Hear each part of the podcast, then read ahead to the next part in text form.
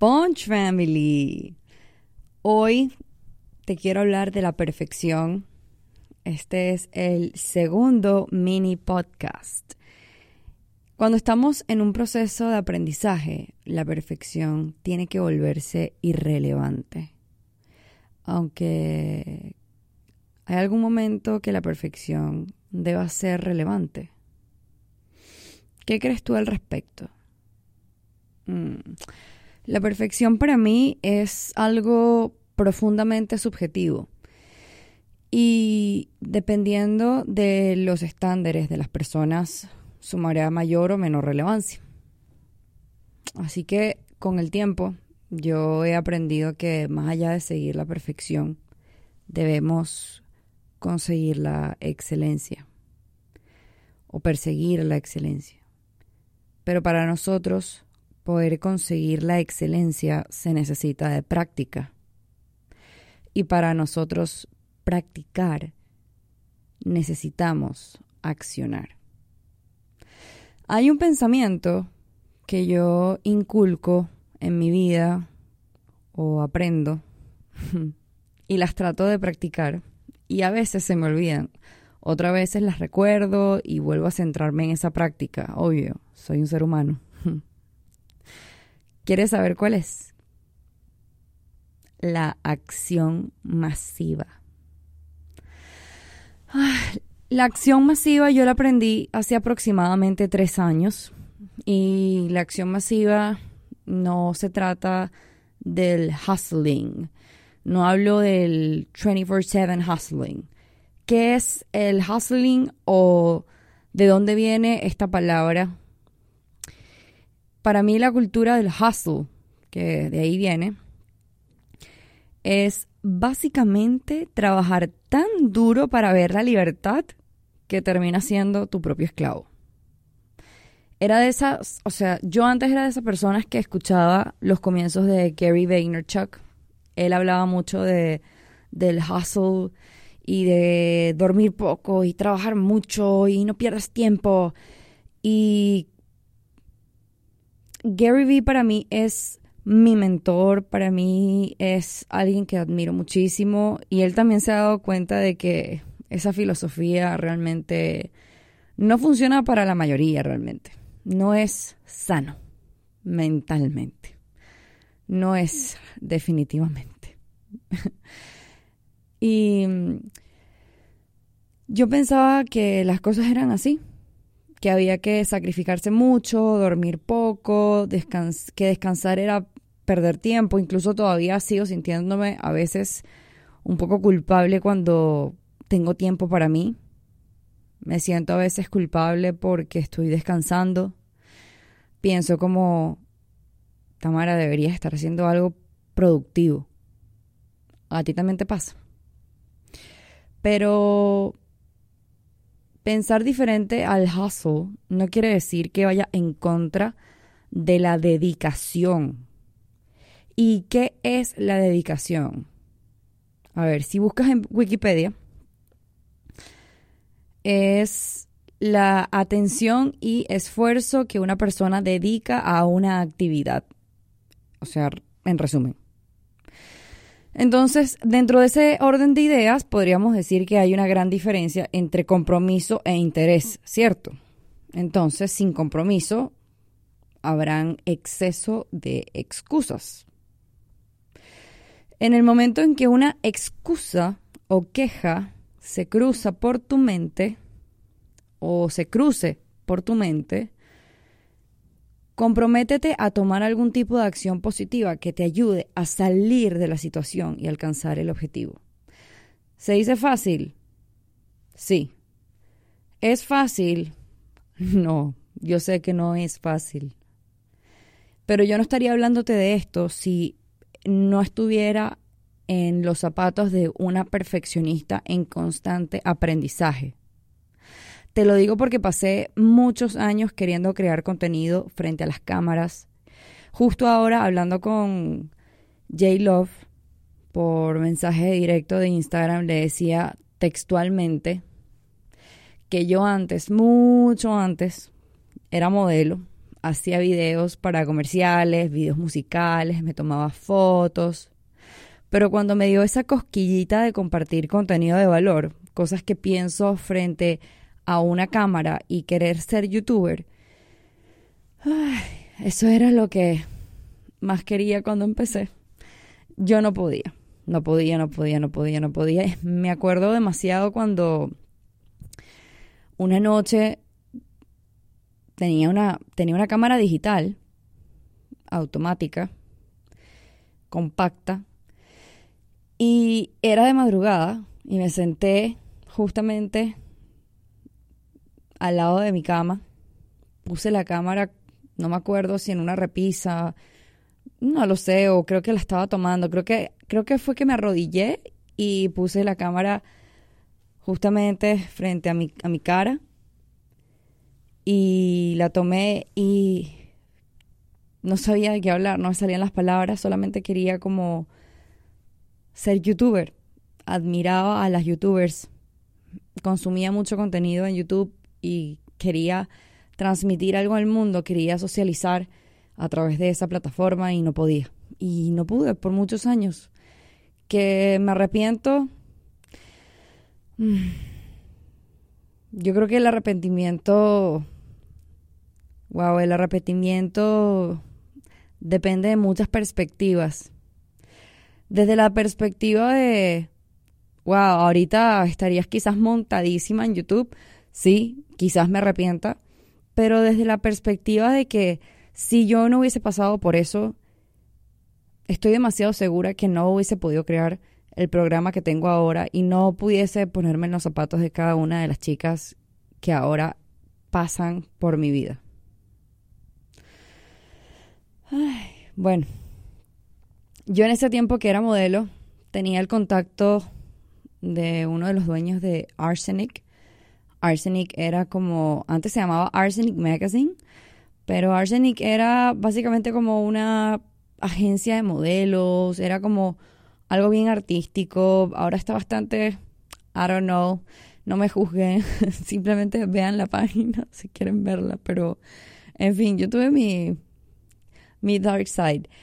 Y mm, me dice, Meerkat ganó el premio de mejor app beta del año. Tienes que ingresar a Meerkat y posicionarte. Y cuando obviamente él y yo hablábamos en inglés porque él, él es de Los Ángeles, o era, era, de Los Ángeles, no recuerdo ahora, bueno, no sé dónde está él ahora. Y cuando empiezo a investigar esta red social me doy cuenta que solamente era de en vivos, de lives. Y en ese tiempo la única competencia que existía de, de lives era Periscope de Twitter. Y como Meerkat aún no llegaba a Latinoamérica, y la gente hablaba inglés y supuestamente no me conocían y aquí no se explotaba la plataforma. Yo dije, nadie me conoce. It's a fresh start. New start. nadie me conoce, ¿qué puedo perder? Entonces empecé a soltarme allí. Y ahora en retrospectiva puedo ver que fue como una práctica Meerkat era una plataforma increíble para conectar con personas de todo el mundo. Incluso me doy cuenta que conecté con personas que ahora son famosos. O sea, en Meerkat existía un leaderboard y recuerdo que, bueno, diariamente o semanalmente las personas como que los mayores streamers de de Meerkat iban escalando en, esa, en ese leaderboard y solo existía una cantidad limitada de personas que estaban posicionadas y dentro de esas personas estaba yo y también estaba Gary Vaynerchuk y me di cuenta un día que pude pasar a Gary Vaynerchuk, incluso hasta Snoop Dogg se conectó una vez en mi live. Fue demasiado cómico. Y bueno, era la primera vez que una red social se sentía como real al crear amistades, porque yo en ese tiempo compartía contenido en Instagram solamente de mis fotos de chica modelo sexy. Y pues conocer gente allí, de hecho ahí salió el nombre de la comunidad de Punch Family en el 2015. Entonces Meerkat era una comunidad bastante unida, que se apoyaba como mutuamente. Hice aproximadamente 60 mil seguidores en tres meses. Nadie podía ver cuántos seguidores tenía las personas. Eso me gustaba mucho de la aplicación, de verdad, porque pienso que yo pienso que todas las plataformas o todas las redes sociales deberían empezar a quitar los seguidores de, de los perfiles para que la gente simplemente te siga porque por el contenido. Pero bueno, en fin, a mí lo que me ayudó a sentirme cómoda frente a la cámara, lo que me llevó a lanzar mi propio canal de YouTube y a escribir cosas en Instagram, eh, fue lanzarme en Meerkat. Y lo hacía partiendo de cosas que yo veía que resultaban interesantes en esa red social. Obviamente no me lancé de una vez y que vamos a hacer en vivos en esta aplicación. No, yo pasé como dos meses consumiendo contenido así tal cual como me pasó en TikTok y como me pasó en Instagram. Primero era una era un usuario que consumía, consumía, consumía, que esa es la primera fase del creador de contenido, consume, entiende la aplicación, entiende la plataforma y luego, boom, ya, ahí empiezas a experimentar. Desde ahí nace todo, desde la experimentación. Por eso me parece importante que las personas que aún no sienten que pueden accionar busquen apoyo y entornos que los ayuden a transicionar de una acción mínima viable a la acción masiva. Y de eso se trata ahora. Chicas que le temen a la cámara o que son demasiado perfeccionistas, que aún no han podido crear su primera historia hablada, su primer reel o, un video en general. Ahora una Ciogrammer de la novena edición me envía las fotos del escenario donde va a grabar. Y ella trabaja en todo el tema de una empresa de construcción y quiso entrar a mi programa de 60 días de acompañamiento para aprender mi metodología de creación de contenido completa para Instagram. Entonces cuando veo la foto, o sea, what the fuck, el escenario soñado, una decoración preciosa, le voy a preguntar si puedo compartir la foto por acá por el canal o no sé si ustedes quieran verla, pero bueno, me avisan. Eh, me pueden avisar por el DM. Yo por ahí estoy casi siempre, le respondo casi todo el mundo, o sea, trato, pero lo hago. y bueno, quisiera tener yo ese escenario. Y, y ella en todo su deber, y la felicito por su curiosidad, me pregunta por unas sombras que se estaban haciendo en, en el escenario. Y bueno, yo le doy toda una explicación lógica de las sombras dentro de, de las grabaciones, ¿no? Y créanme que las sombras, el ambiente, todo estaba bien. Solo le comenté que le colocara unas luces de acento, o mejor dicho, una luz trasera para generar una profundidad de campo. Ya. Y es justo aquí donde me inspiré para crear mi segundo mini podcast, porque así como ellas, muchas de sus compañeras están lidiando con pequeñeces, pero que ahora se sienten en la libertad de expresárselo a alguien de confianza y que tiene cierta expertise y así se sienten seguras de mi feedback para seguir avanzando y eventualmente lo harán solas. Así que, bueno, quiero darte tres motivos que pienso que son las razones principales por las que las personas no toman acción masiva. La primera, por falta de conocimiento. Necesitas un poco de claridad. Alguien que te dé una pista para darte cuenta que lo que tienes que hacer es tomar acción, tomar acción. La segunda, una imagen mental si tú te criticas demasiado y piensas que eres de una forma, será muy difícil que actúes de otra. Y esto me recuerda a un TikTok de un chico que decía que si tu vida fuera una película y tú el protagonista, ¿cómo sería? ¿Cómo sería el protagonista? ¿O cómo sería esa película? También vi otro que preguntaba, si tuvieras cinco cámaras grabándote todo el día, ¿qué te gustaría que el mundo viera de ti? Aunque esa pregunta es un poco contraproducente para las personas que están pasando por situaciones un poco difíciles, pero, pero igual es un poco, me dio perspectiva, a mí me ayudó en ese momento que lo vi, fue como, cierto. Entonces, como que me empecé a visualizar. A veces, a veces nos hace falta un poco de visualización de quiénes queremos ser. Y eso al, final transformarlo en, en algo tangible.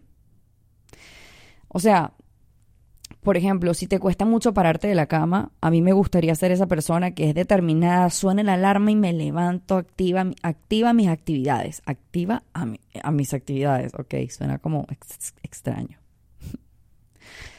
La tercera es que piensas demasiado, típico, parálisis por análisis. Pensar es solo el primer paso y mientras más grande sea tu visión, pensarás más grandes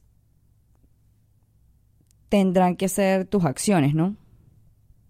Y es por eso que, claro, se, se plantean grandes metas, pero los niveles de acción no se relacionan con lo que quieren lograr. Entonces colocan demasiados pasos, son demasiado perfeccionistas. Entonces te quieres posicionar en redes, pero piensas demasiado en la perfecta que debe ser la grilla de tu perfil, o sea, tu feed y que los colores estén perfectos. Entonces, mientras tu competencia está atendiendo a un mercado que tú estás estancando y tú te estás estancando por cosas que quizás ahora no valga el esfuerzo. No digo que las, esas técnicas no sean buenas. No digo que esas, esas técnicas no sean buenas. Pero, o sea, simplemente a veces no podemos hacer de todo. A veces tenemos que elegir qué es lo que nos puede hacer avanzar más y más rápido. Entonces, tú te estás estancando por cosas que quizás ahora no valga el esfuerzo. Quizás son pequeñeces, son cosas que por tu perfeccionismo las estás priorizando y quizás realmente no son una prioridad. Trata de cuantificar eso, o sea, trata de escribir las cosas que tú crees que te están estancando en un proceso en, un proceso particular.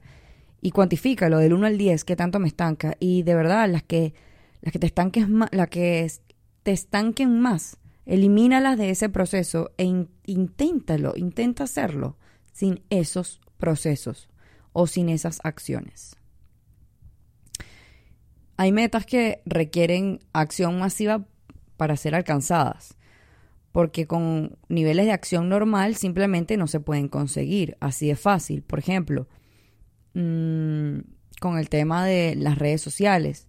O sea, hay personas que simplemente quieren colocar una foto o quieren colocar cinco fotos a la semana con un copy y, creen que eso es acción masiva y realmente para el entorno digital eso es una acción normal. Entonces ahora hace falta más. Lo que antes nos sorprendía ya no nos sorprende tanto y eso se llama evolución, innovación.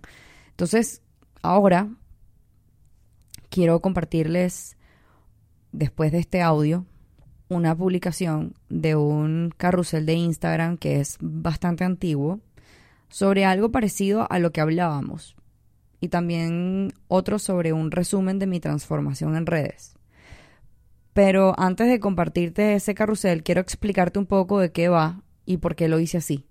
Partiendo de una metáfora y haciendo la analogía entre el unicornio, que sería como tu perfeccionismo, tu visión, tu meta más grande y el insecto más pequeño como la hormiga, que vendría siendo la acción masiva, el producto mínimo viable o la acción mínima viable, que por consecuencia de accionar vas a poder empezar a ejecutar todo lo que tienes que hacer para poder lograr tus metas.